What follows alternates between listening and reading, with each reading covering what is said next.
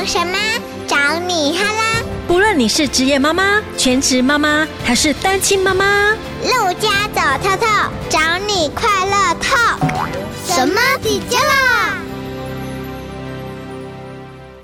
？Hello，大家好，我是陆家。很多家长呢都希望孩子是资优生，然后读资优班。那资优生是资优还是绩优呢？是。资质优还是成绩优呢？这个是很大的一个迷思。今天我特别邀请到了高雄市资优教育发展协会的吴静怡理事长，我们要跟他来好好聊一聊，什么叫做资优生？那我们如何去点燃孩子的天赋？好，我们欢迎理事长。Hello，大家好，我是高雄市资优教育发展协会的理事长静怡。好，首先我们先问一下理事长，您觉得你是什么样的妈妈？对，我是一个还蛮热爱学习的妈妈啦，哈，然后。然后希望可以跟孩子们成为好朋友，希望跟孩子的关系很好，然后很亲近。很多家长都希望自己成为孩子的好朋友，对，这是爸爸妈妈的心愿。过去您是一位军人，那什么原因转型做资优教育这个工作？嗯、我知道你有两个孩子嘛，呃，一个是国三，一个是高二，现在都是青春期哈。对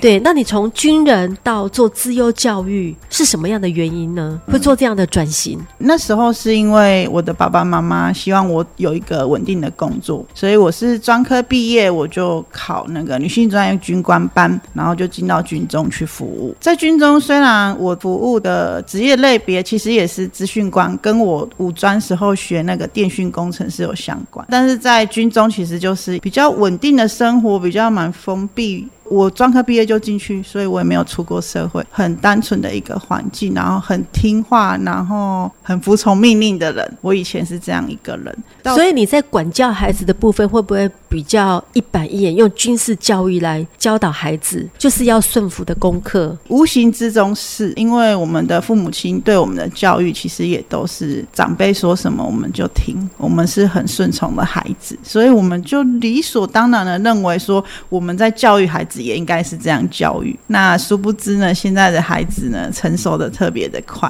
想法也特别的多。他从什么阶段开始会有自己的想法，然后不太顺服妈妈的做法？是大概小学几年级？国中，国中。哦，那还好哎，我觉得现在小学生都很有自己的想法了，哎，都已经开始有一点叛逆了。我觉得跟网络时代有关系啦。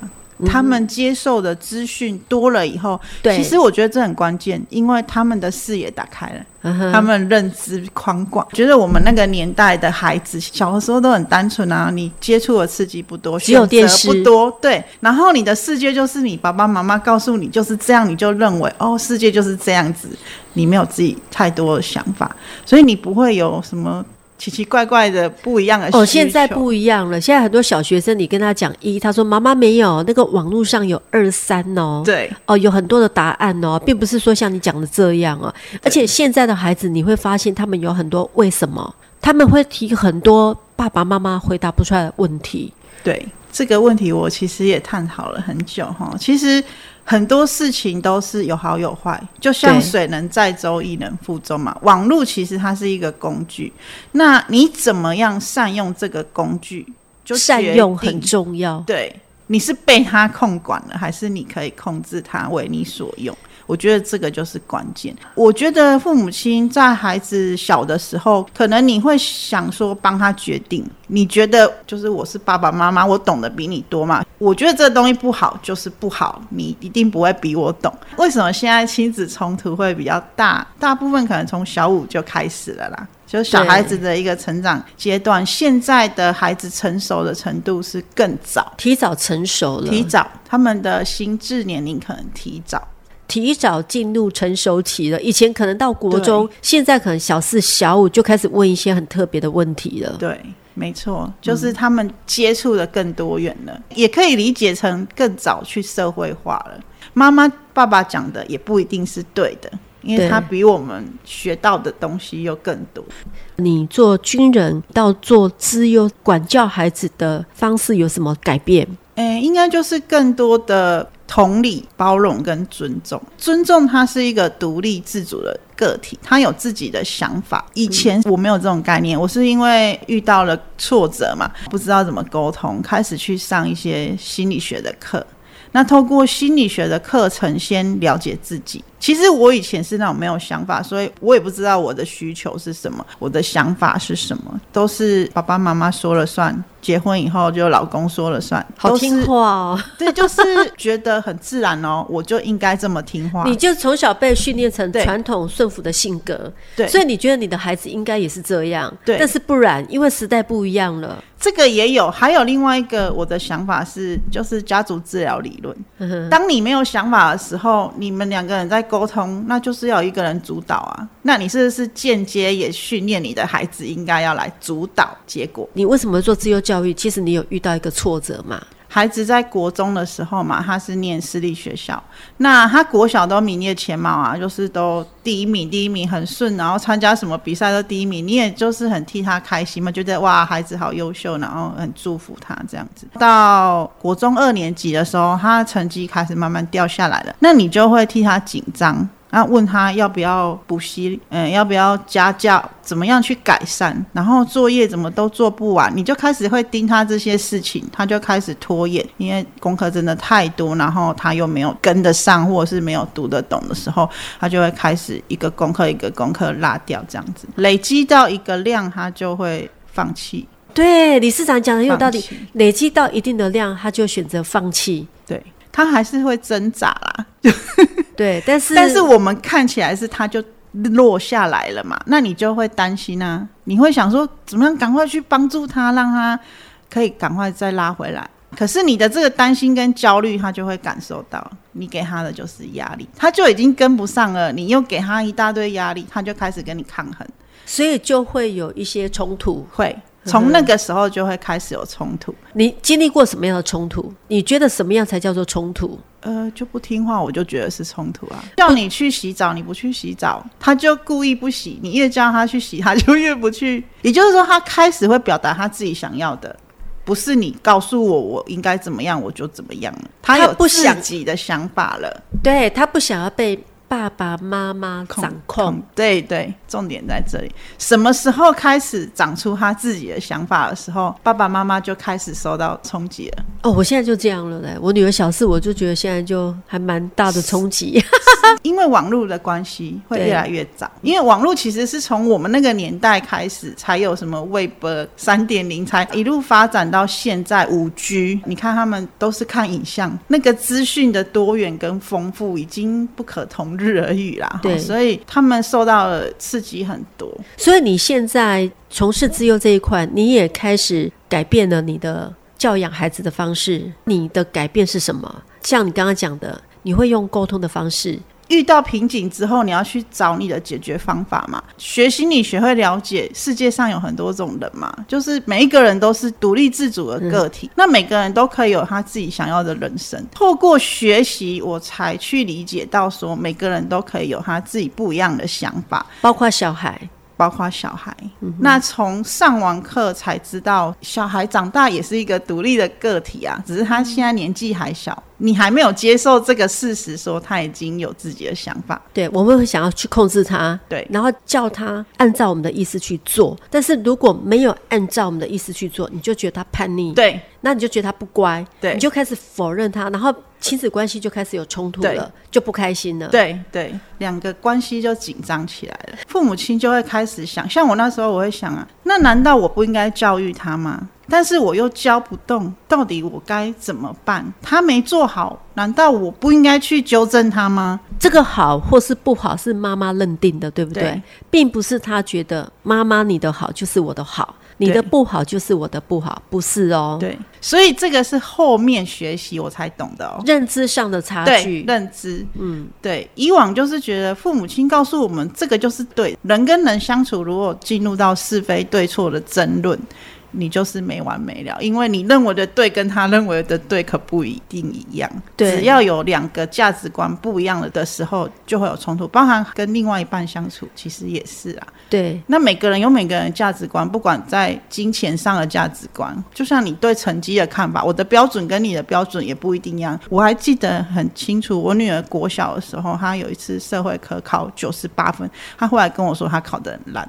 结果我一看九十八分很烂，到底烂在在哪里？他说，因为我同学有考一百分，这个就是自我比较比较。对对，可是我不觉得九十八分很烂。好，你说这一科你同学十几二十个都一百分，你错了一题九十八分，so what？这是每个人的标准就不一样。你知道我跟你讲，这个从小朋友开始就会有这样的，你知道吗？我女儿如果考试那一科考不好，比方说数学考不好，我去接她的时候，她就会先跟我讲：“妈妈，我跟你讲哦，数学哈，我们全班都考不好。”她就开始先给我一个观念，因为她待会她待会要告诉我她考几分，但是她先让我知道全班都不好，那我就会跟他讲说。别人不好不代表你应该不好，嗯，所以小朋友从很小时候他就开始会，就像理事长讲的，先打预防针。我觉得在资优生的一个世界里面，他们很常被拿来做比较，包含他自己也是啊。他其实资优生很容易会有一个我就是要赢的那种心态。他们的企图心还有那个目标导向非常的明确强烈。那资优生是资优，不是绩优。资优有分很多种，有一般智能，有学术性向，有艺术才能，有创造能力、领导能力等等的，在各个不同的领域，像音乐有音乐资优啊，音乐像熊科班那个是科学的资优，熊中也有音乐班啊。那个是音乐的资优，也就是在各个不同的领域上面，它的表现特别的突出到可能是 PR 九七，就是一百个里面它是前三个的那种标准，它就是属于资优生。嗯、问题是它的资优是哪一个领域的资优？呃，一般家长都会以为是功课上资优，但功课你又有分数理资优跟语文资优，有的数学很好，他的国文就很差。嗯哼。那他可能是数学领域特别的突出，他也是资优生，可是他国文可能考得很烂哦。嗯，可是会不会被笑？会哦，因为有的孩子说啊，你不是资优生啊，怎么考这样？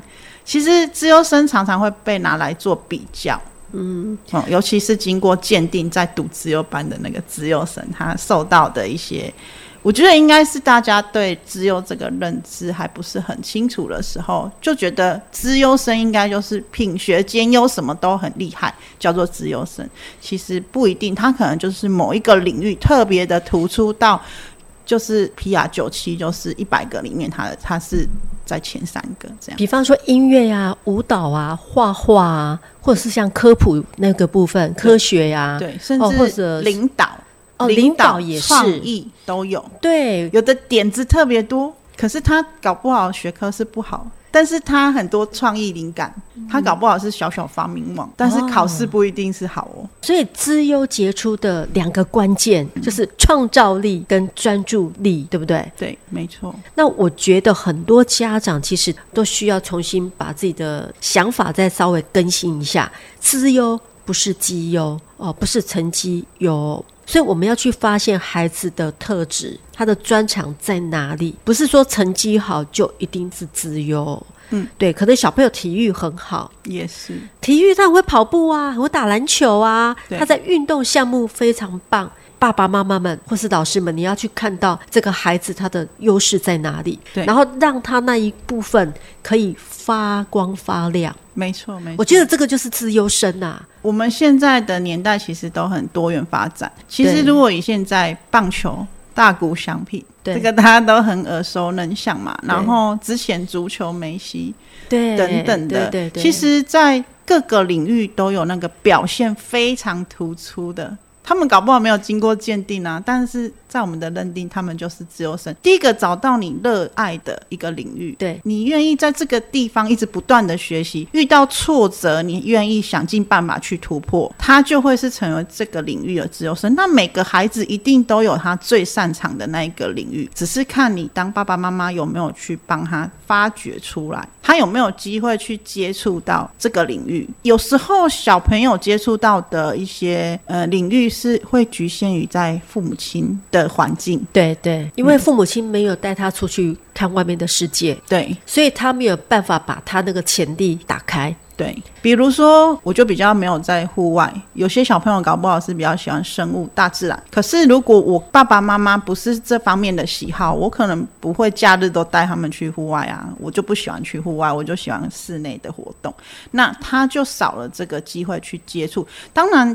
有可能他在求学的过程当中，透过比如说寒暑假，你让他营队去参加，他接触到了，他找到了他的兴趣，你支持他，他一直去深入的学习，他会慢慢找到他热爱的一个领域，并且呢，能够坚持到底。对，像有一些比较过动的孩子，或者是亚斯伯格症的孩子，就是他可能被断定他们是有学习障碍的孩子，他在某一方面特别有天分，可能在画画的时候，你会发现那个过动的孩子哦，他只要遇到他喜欢的事情，其实他可以定住哦。他可以专注力非常的强，就定住在那里做那件事哦。是，所以我们现在在协会这边呢、啊，我们希望去跟家长们做一个观念的沟通，就是天赋自由。那你要怎么样去发掘孩子的天赋？我觉得当爸爸妈妈需要有一个很强的观察力啦，哈，真的。你陪伴他成长的过程当中，你去注意说他做什么事情可以很专注，对，你要去观察孩子做什么事情。可以很投入，平常很爱动，可是什么事情他会定住，对，然后那个很专注努力，一直坚持在做这件事，那个可能就是他天赋。对，像我儿子好了，我觉得他对音乐有一点天赋，他不用我去要求他去练习这个乐器，他自己就会去练习，那个就是他自己有热爱的事情。啊，甚至他会自己找说，我想要学什么乐器来跟我要求，说我可不可以学这个东西的时候，其实他可能就已经慢慢找到他热爱的事情。但是你有没有去支持他？对，还是甚至你会打压他？哦，这个很重要诶，真的，我觉得。观察、陪伴、支持，我们找到孩子的天赋。其实，在国小的时候，可能你会有让他参加比较多的活动，去自我探索，因为他可能还没有机会去接触他比较喜欢的事物。比如说，呃，有时候你带他去参加一些手作的课程，诶，他可以花很长的时间，然后他喜欢操作，那可能就又是一种天分在这个手作的部分。那有的孩子是静不下来，他就是在外面跑跑跳跳。然后他可能喜欢跟同学玩啊闹啊，那他的天分可能就是在体能的方面，比较动态一点，动态的。对，那你看，如果他的天分是要动来动去，你逼着他在教室里面做，他也很痛苦，嗯、他也觉得这个不是我想要的。其实现在的父母亲，我觉得资讯也接触的多了，然后也比较能够适性扬才。我们讲适性扬才，对，就是看孩子。喜欢的是什么？然后你去支持他，你去观察他。如果他能够在这个领域，不管遇到什么挫折、困难。他都愿意想尽办法去突破，让自己更精进。那个领域有可能就是他有兴趣或者是有天分。不管做什么事情，我们要有成就感。嗯、像呃小林同学就是打桌球的，有人访问他说：“为什么你从国小然后就一直打球，一直打球？”他说：“因为我会赢啊，我就找我擅长的、我有成就感的事情去投入。那父母亲又支持，专注在这个领域，他就可以累积。”累积到一定的程度，他就是专家了嘛。对，那爱迪生说：“天才是百分之九十九的努力呀，加一分的灵感跟创意呀，非常值得我们给孩子鼓励。因为找到孩子的专长，给予他支持肯定。那我再讲到这个爱比较是大人的天性啊，我们应该都是一路比大的啦。其实这也是一种信念跟价值观。我们自己在求学的阶段，我们会希望去争取一个好的。名次其实也是为了得到爸爸妈妈对我们的肯定，那我们就带着这个，其实是一个潜意识啦，不自觉的就进入到你的想法、信念、价值观。如果你的表现不好，好像你不值得被爱。我后来透过学习才理解到，比较的部分啊，要给孩子一个正确的观念，包含父母自己都需要学习。一个正确的观念，其实比赛这件事情，它只是在你你可能练习了一阵子，你去跟人家做一个比较，我现在的努力方方向是对的还是错的？有没有需要更精进的空间？那我今天如果比赛下来的成绩不好，那我去检讨。我哪边可以更好？然后下一次我再去比，看我进步了没？如果进步了，表示诶，我方向对了，继续努力。那下一次你就会更好。所以这个比较只是在一个节点上来检视一下你努力的过程方向是否正确。这个观念需要去学习，我也是学习才知道要有一个观念叫无限赛局理论啊，就是说其实比赛是一直在比的啊，像呃去年的那个。奥运比赛不是有那个溜冰的选手，对，就是差零点一秒，他赢得 那个奥运奖，对，出去了，嗯、对，那就是他永不放弃啊。对，可是好像才过没多久，他又被另外一个选手也是一样的心态。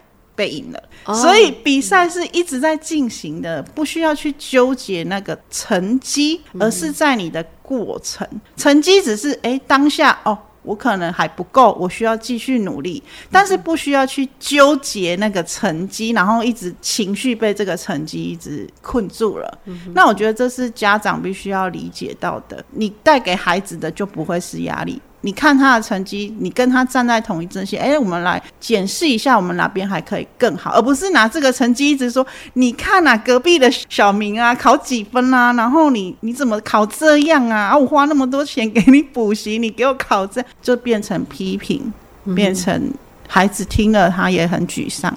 所以爸爸妈妈不要不知不觉就去做比较，不要让孩子觉得说啊，一天到晚就在比。爸爸妈妈会拿孩子比，孩子也会比啊，别人的爸爸怎样，别人的妈妈怎么样啊？对哦，我跟你讲，这会有一个因果循环哦。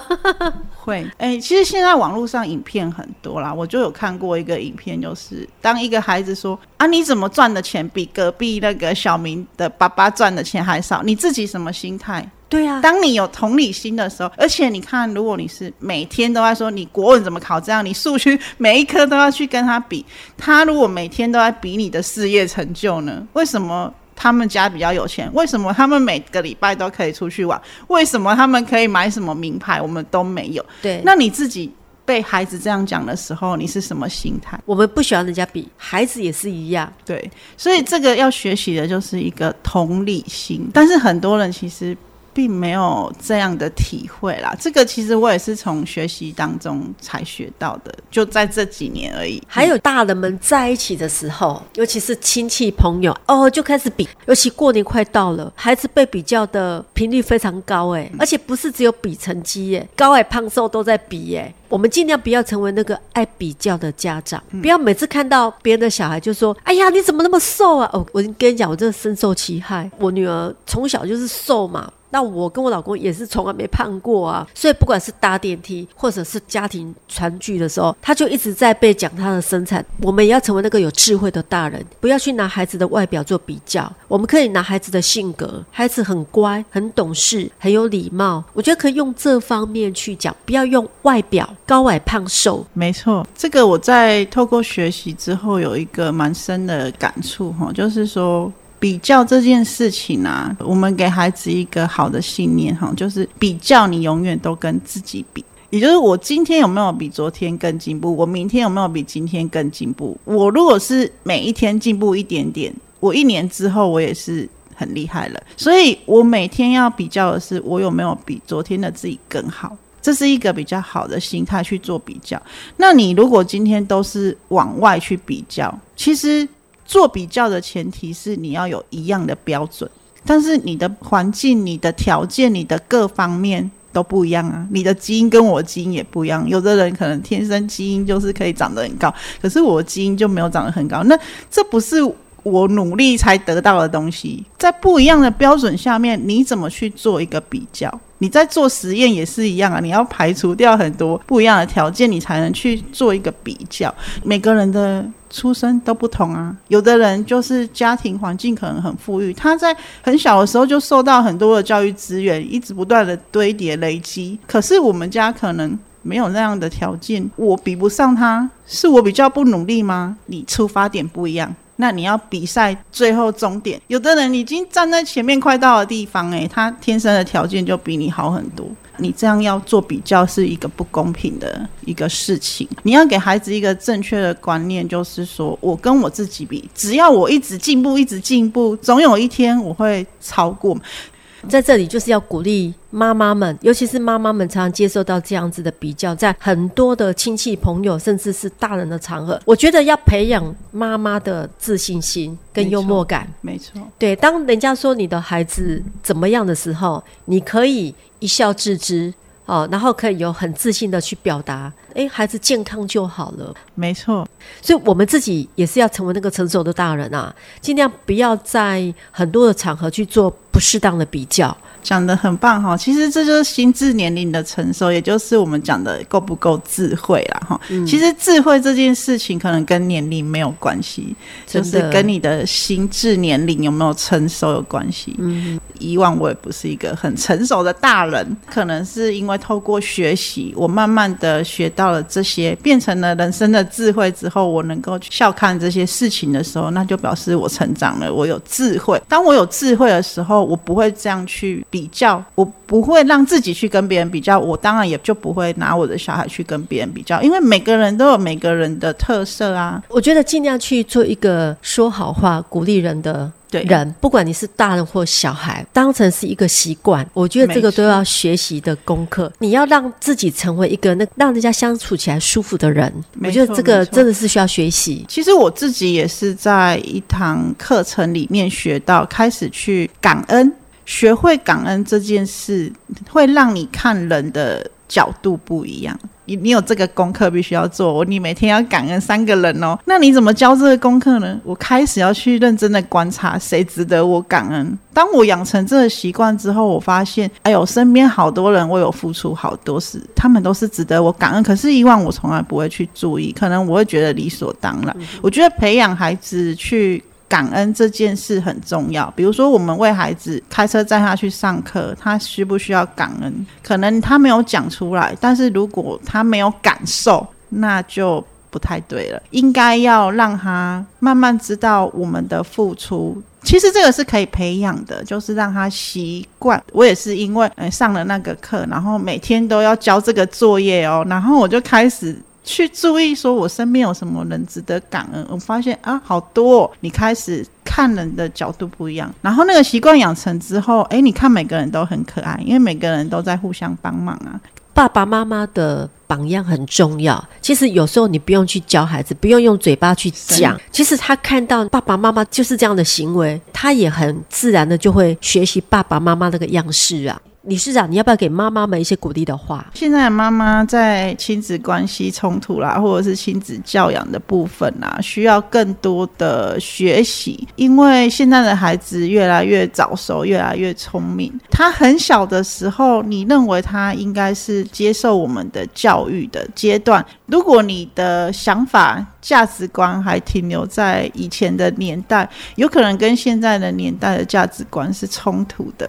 那我怎么去去改变这个状况？我发现是我开始学习，我与时俱进了，我的观念开始跟得上时代了，我有进步了。我跟孩子的隔阂差距越来越小的时候，这个观念在沟通的时候就不会有那么大的冲突。现在爸爸妈妈们是还蛮辛苦的啦，就是要不断的让自己学习成长，用比较新的视野、角度跟思维去跟孩子相处、做沟通，或者是陪伴他们成长的时候，你们的冲突才能够降到最低，然后关系可以维持得很好。孩子只要在家里。可以感受到父母亲的爱，其实他可以在外面，就是遇到各种的困难，他都不会害怕，他会有自信。像刚刚主持人说的，自信这件事非常重要。他只要有自信，他可以去克服各种的困难，他就愿意在一个地方不断的学习，不断的成长，